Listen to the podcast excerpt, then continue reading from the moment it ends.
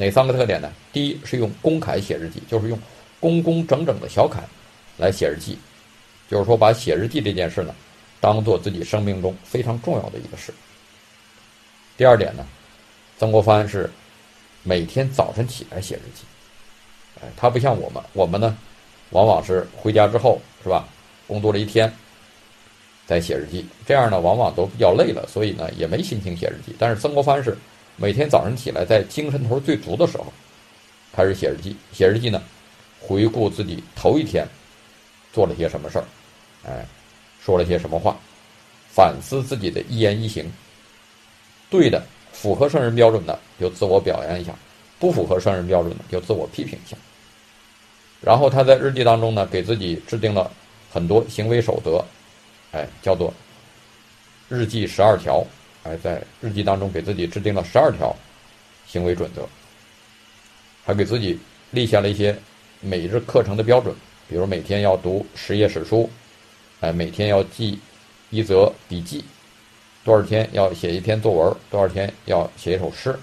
哎，这样呢，就有了一个生活的标准。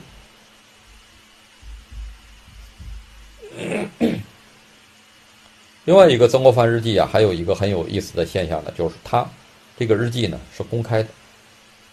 我们今天写日记啊，往往是写完之后赶紧锁起来，是吧？曾国藩不是这样，曾国藩把自己的日记呢，每隔十天半个月要拿出来给自己的老师。同学、朋友们去传阅，而且还要求他在上面加以点评，就有点像我们今天，呃，写完这个微博之后，要求别人评论，哎，发了朋友圈，别人得跟贴。为什么这么做呢？曾国藩就是有意识的动员他的朋友、他的同事们来监督自己，因为曾国藩意识到，一个人自我监督呢，哎，他的局限性啊很大，你往往。坚持不下去，但是动员别人来监督自己，这个动力，自我改变的动力就大。所以曾国藩在青年时代经过这样一个脱胎换骨呢，做事就更有效率，利用时间的能力就更强了，也逐渐的改正了自己性格当中的一些缺点，哎，慢慢的朝圣贤这个目标去前进。除了修身之外呢，曾国藩在北京期间呢，还非常注重人际交往。哎，结交了很多朋友。他在北京期间呢，他有三个朋友圈。第一个呢，是以翰林院的同事为中心的朋友圈。翰林院呢，都是读书人，结交了很多这个翰林院的官员。第二个呢，是湖南籍的在北京的官员。当时都比较讲这个老乡的关系嘛，所以所有湖南籍的官员呢，曾国藩都要。细心的去交往，啊，和其中很多人建立了非常密切的联系。第三个呢，就是湖南乡下的，哎，湖南老家的这些读书人，曾国藩呢仍然跟他们保持联系，经常给他们写信，哎，交流读书心得。虽然到北京当官了，但是他没有忘记乡下的这些，呃，书生朋友。那么这些人呢，后来也成了他办湘军的一个重要的班底。哎这就是我们讲的曾国藩早年在北京的经历。那么认真读书，哎，广泛交往，给自曾国藩呢树立了一个良好的形象，哎，树立了一个良好的人际环境，帮助曾国藩在做官期间呢升迁是比较顺利。所以曾国藩到北京之后啊，哎，实现了一个清代官员一般人达不到的一个境界，叫做。十年七迁，就是十年期间七次升官。曾国藩刚开始做官的时候呢，是翰林院检讨，哎，是一个从七品的官员，大致相当于今天的这个副处级。呃，七品是县令嘛，是吧？七品芝麻官，他是从七品。那么十年之后，就做到了副部级，哎，礼部侍郎将，成为当时大清帝国最年轻的副部级官员。那么有了级别呢，为他后来创办湘军呢，哎，也奠定了一个基础性的条件。这是我们讲的第一部分。第二部分，我们来讲一下曾国藩为什么要创建湘军。我们今天呢，都说我们所处的这个时代呢，是一个动荡的时代，是一个充满变数的时代。啊，我们不知道怎么在这样一个动荡的时代当中把握自己的身心。那么跟我们比起来呢，曾国藩所处的时代呢，实际上更为动荡。为什么这么说呢？我们看曾国藩这一生啊，经历了很多大事。哎，在他的青年时代到北京做官之后不久呢，就遇到了第一次鸦片战争，中国历史呢从古代史转向了近代史，整个中国哎遭遇到了三千年未有之大变局。那么，曾国藩在北京做了十来年官之后呢，又遇到了太平天国起义，这也是影响中国历史的一次非常重大的起义，是中国历史上最大的一次农民起义。那么这次农民起义呢，它不光是影响了整个国家的走向，也影响了曾国藩的个人生活。哎，曾国藩的老家，曾国藩的朋友，他们的命运在这次起义当中，这次社会动荡当中。都受到了深刻的影响。曾国藩的有的朋友，就是在农民起义进军的过程当中全家自杀。那么曾国藩在乡下，他老家的人也面临着是逃进山中还是组织抵抗的问题。那么后来曾国藩又遇到了第二次鸦片战争，哎，他所服务的王朝差不多被推翻了，是吧？圆明园被烧毁了，皇帝北逃。在曾国藩生命的晚年呢，又遇到了天津教案，所以他面临的这个时代的动荡，啊和这个变化的剧烈，应该说要超过我们今天的时代。那么曾国藩是怎么面对的呢？曾国藩是怎么选择的呢？哎，接下来呢，我们就具体的讲一讲。曾国藩在四十多岁的时候啊，他仍然是一介文官。他做到了副部级，做到了礼部侍郎，相当于今天的这个教育部副部长。本来这个官儿做的很平稳，哎，如果没有太平天国的话，他可能就这样一路做上去，是吧？做一个太平文官。但是在四十多岁的时候，哎，他遇到了太平天国之变。在四十多岁的时候呢，曾国藩正在北京做官，哎，家里呢。传来消息，他的母亲去世。那么在传统时代呢，以孝为大，官员不管你官做的多大，如果是父母去世呢，你都必须放下你的官位，回老家给父母守孝。曾国藩呢，就回到湖南老家，给母亲守孝。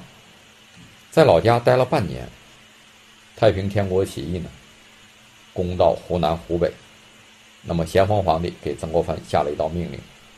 说现在天下大乱，哎，你也别在家守孝了，你出来办一支团练，帮助湖南地方官员维护社会治安。那么当然，这一道上谕呢，他不是发给曾国藩一个人，发给天底下所有在家里头给父母守孝的，或者因为其他事情耽搁在家里的官员，叫他们出来呢，哎，帮助地方官做点事儿，维护。大清的这个社会治安，那么曾国藩呢，就以这个为契机，由文转武，创立了湘军。按理说，创立湘军呢，这不是曾国藩的事儿，哎，军事呢跟曾国藩没啥关系。为什么这么说呢？咸丰皇帝不是让曾国藩办团练吗？但是团练呢，它的规模是很有限的，一般来讲，团练的人数呢。哎，不过是千把人，然后作战的地域呢也有严格的规定，不许出本县，就差不多办一支小小的农民自卫队，是吧？哎，不能对全国的战局产产生任何影响，不能对全国的战局啊产生任何影响。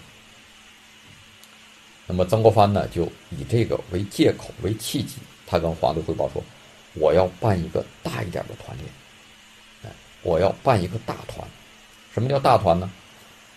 就是我要弄上几万人，哎，然后呢，我想凭借这支队伍来镇压太平天国。那么曾国藩的这个建议啊，应该说是非常有危险。为什么？因为曾国藩是一个汉人，而清代的皇帝呢是满人。哎，满族皇帝这个满汉之分呢是非常强的，他非常忌讳汉人握有兵权，所以搞不好曾国藩这就是杀头之祸。但是曾国藩跟皇帝说：“说我虽然要练兵，我要创建湘军，但是呢，我一不跟您要人，二不跟您要钱，人我自己找，钱我自己筹。现在天下大乱，是吧？你不妨让我试一下。”咸丰皇帝那时候也确实是没有办法。太平天国起义以来呀，他已经派了连续派了七位将军，前去一线镇压。但是这七位大帅率领的军队几乎都是一触即溃，一打就被太平军打散了。所以太平军节节北上，咸丰皇帝啊已经丧失了抵抗的信心，已经开始跟身边的大臣探讨要迁都的事儿。实在不行，咱们就往北边迁都；实在不行，我回东北老家。所以在这种情况下呢，他也就不再跟曾国藩计较这个汉人的兵权问题，死马当做活马医。于是呢。他就放手让曾国藩去创建湘军，曾国藩由此就由文转武，哎，由一个文官变成了一个武将。所以可以说，创建湘军这个事儿呢，是曾国藩自筹。所以可以说，曾国藩创建湘军这个事儿呢，是曾国藩自讨苦吃。那么，曾国藩为什么要自讨苦吃呢？是想当更大的官吗？不是，我们都知道带兵打仗啊。是要把脑袋别在裤腰带上的事儿，是非常危险的事儿。曾国藩之所以这样做呢，是基于他的责任感，基于他身上的担当精神。面对时代的动荡，曾国藩自己的选择是挺身而出，承担起这个时代的重量。那么他之所以创建湘军呢，实际上是有他的考虑。哎，他的考虑呢，就是从一个儒生的本能出发。太平天国起义，我们知道是一场轰轰烈烈的伟大的农民运动。但是，这场农民运动呢，它和中国历史上其他的农民运动啊，有很大的不同。哎，它是中国历史上第一次以西方的基督教思想的一个变种，所谓的拜上帝教，来指导的，就是它是以西方的思想资源来指导的这样一个农民运动。所以，这个农民运动有一个特点，就是它攻到哪儿呢？他都要把中国的传统文化进行毁灭性的破坏。太平天国有一个特点，就是他占领了一个地方之后呢，要把这个地方的所有的庙宇，不管是孔教的这个孔庙，哎，又叫文庙，还是佛教的寺庙，还是道教的寺观，哎，包括关帝庙、城隍庙、土地庙，一律要拆毁或者是改作他用，把里面的这个神像。都要捣毁，然后呢，还要挨家挨户的搜书，哎，把这个凡是你家里得有汉字的书籍，他就一律说是妖书，哎，不管你是《道德经》、是《论语》、是《孟子》，哎，四书五经，他一律认为是妖书，只要是中国传统化的东西，他认为都是有毒的，哎，所以呢，一律要销毁。换句话说，就是今天我们提倡的国学。哎，是他敌视的目标。这些销毁之后呢，哎，再发以洪秀全版的圣经。哎，什么叫洪秀全版的圣经？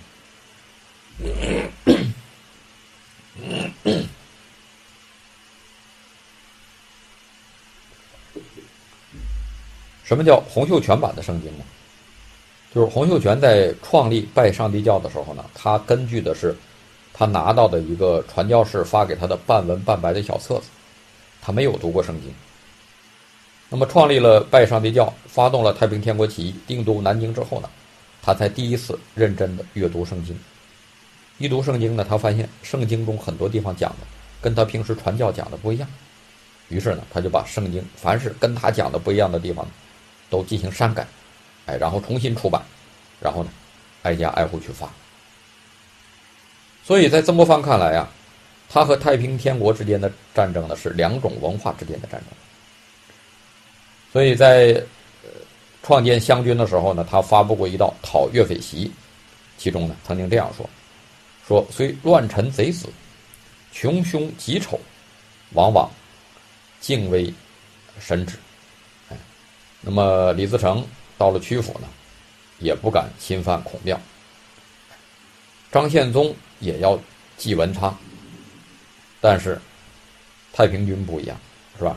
哎，太平军呢，焚毁各地的。孔庙，哎，毁坏孔子的神位。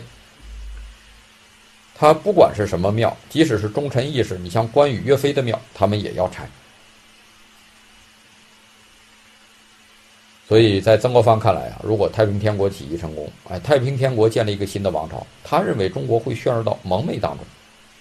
他并不认可太平军所代表的西方基督教的这种文化背景。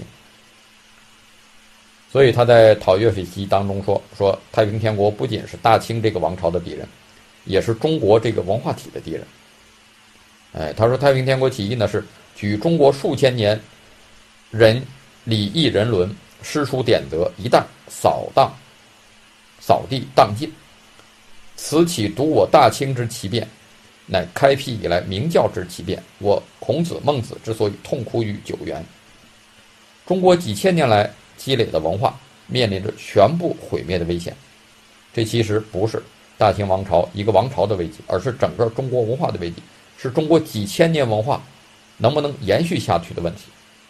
所以他说：“我是一个儒生，哎，我们儒门这门学派的这个开宗立派的孔子、孟子，如果知道今天这种情况，肯定会在地下痛哭失声。所以他说：我以扶持明教为己任，哎，才。”冒着巨大的风险创建这支湘军，哎，这是他创建湘军的主要的动机。那么曾国藩以一介儒生创建一支军队呢？这个困难是可想而知的。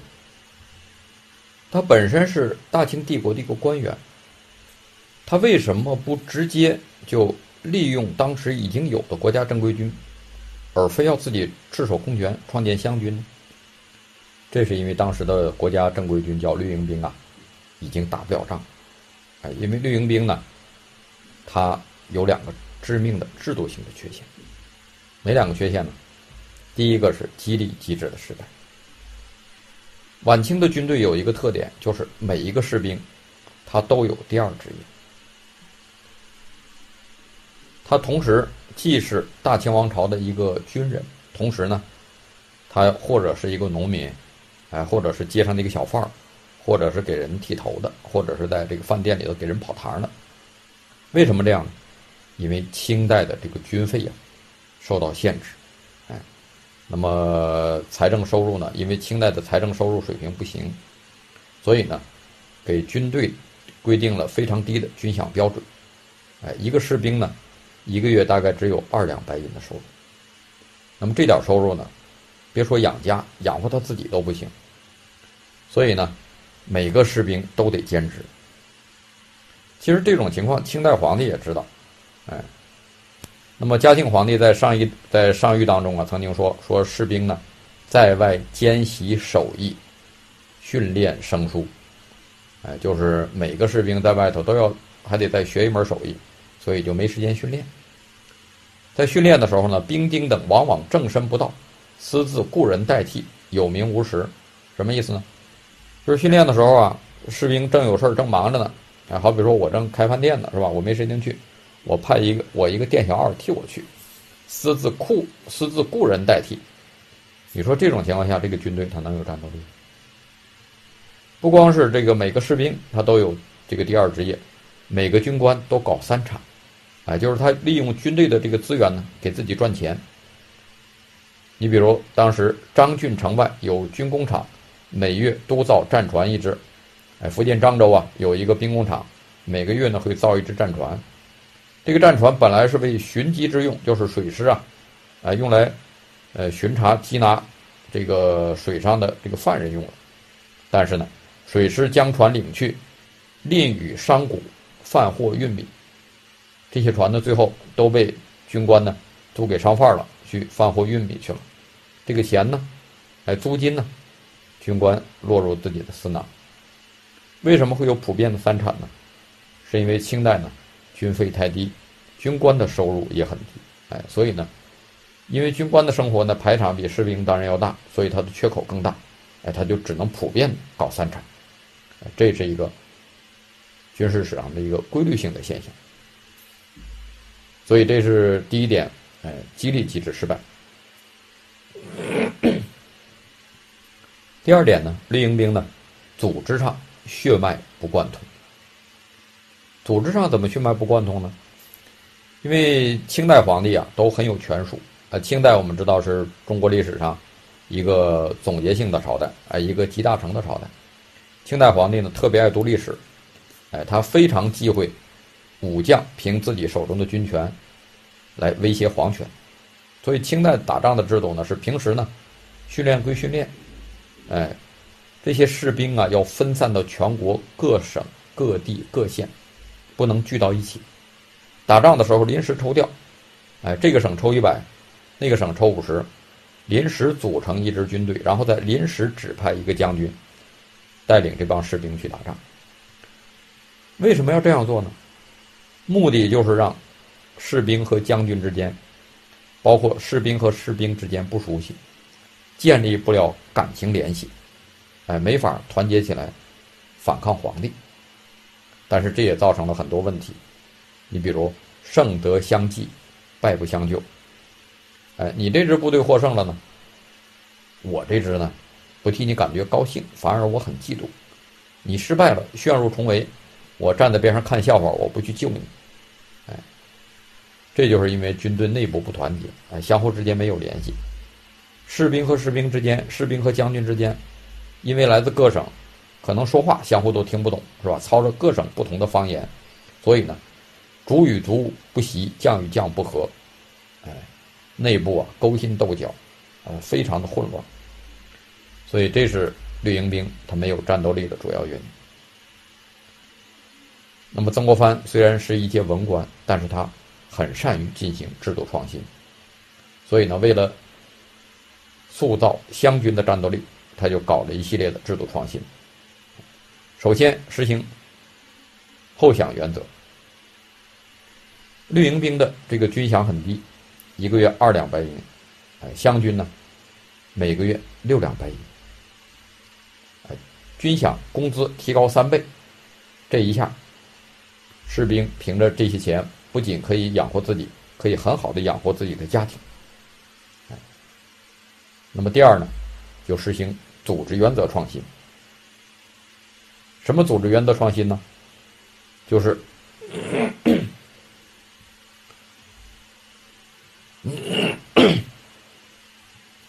什么组织原则创新呢？湘军采取层层招募制，哎，就是曾国藩任命自己熟悉的同事、朋友、学生给自己。当将军，那么这些将军呢，再找自己的熟人和朋友给自己当营官，这些营官呢，回自己的老家找自己的老乡，哎，各个乡村的农民给自己当士兵，这样层层之间呢，都认识，都熟悉，都有感情联系。那么提高军饷标准，就造成了湘军呢非常有吸引力，哎，农民争着来当兵，因为当兵呢可以养家。所以呢，哎，大家都征求从军，募千人则万人应之。我本来想招募一千人，结果一万人前来投奔我，我就可以很从容的从里面来挑人。那么，上级和下级之间都很熟悉，都认识，这样呢，就造成这个军队的团结力很强。而且曾国藩呢，湘军有一个规矩，叫做“七将死，七军散；七将存，七军完。”就是打仗的时候，这帮士兵都不勇猛的冲杀，不保护自己的将领，哎，将领被打死了，那么这支军队就地解散，大家再也没有升官发财的机会，哎，只有这个将领存在，这个军队才能继续存在下去。所以一打仗的时候呢，士兵都勇猛冲杀，哎，都注意保护自己将领的安全。所以王凯运说，哎，曾国藩就通过制度建设呢，造成湘军上下相维，上级和下级之间的相互维护，欲利于义。这样呢，就将卒亲睦，各护其长。所以湘军最后就达到一个什么状态呢？各部之间呼吸相顾，痛痒相关，复火同行，倒汤同往，可以，哎，倒汤复火，胜则举杯酒以让功，败则出死力以相救。你胜了，我举杯跟你庆祝；你败了，我出死力去救你。所以，这是曾国藩在这个制度上进行了两项创新。那么，在具体的选人原则上呢，曾国藩也有创新。他选人的原则就是六个字，叫做“选士人，领山农”。